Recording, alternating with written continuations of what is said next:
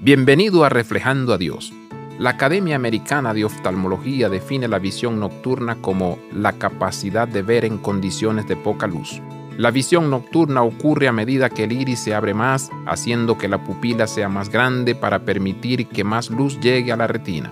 Las células de los bastones de la retina recogen la luz disponible, siendo más sensibles con poca luz que las células cónicas que nos dan la capacidad de ver el color, por lo que la visión nocturna produce tonos más tenues de gris para la toma de decisiones visuales.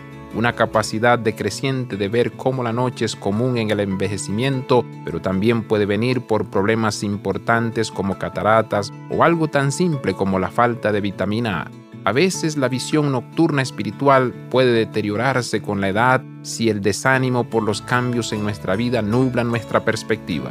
El pecado sin confesar a cualquier edad afecta nuestra retina espiritual de justicia, permitiendo que entre menos luz de Dios para que tengamos dificultades al tratar de caminar en su justicia.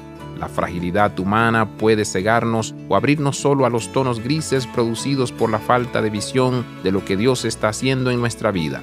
Pero para aquellos en la ciudad eterna no habrá más noche, porque Dios les dará luz. Veremos su rostro a todo color en ese maravilloso día. Abraza la vida de santidad. Visita reflejandoadios.com.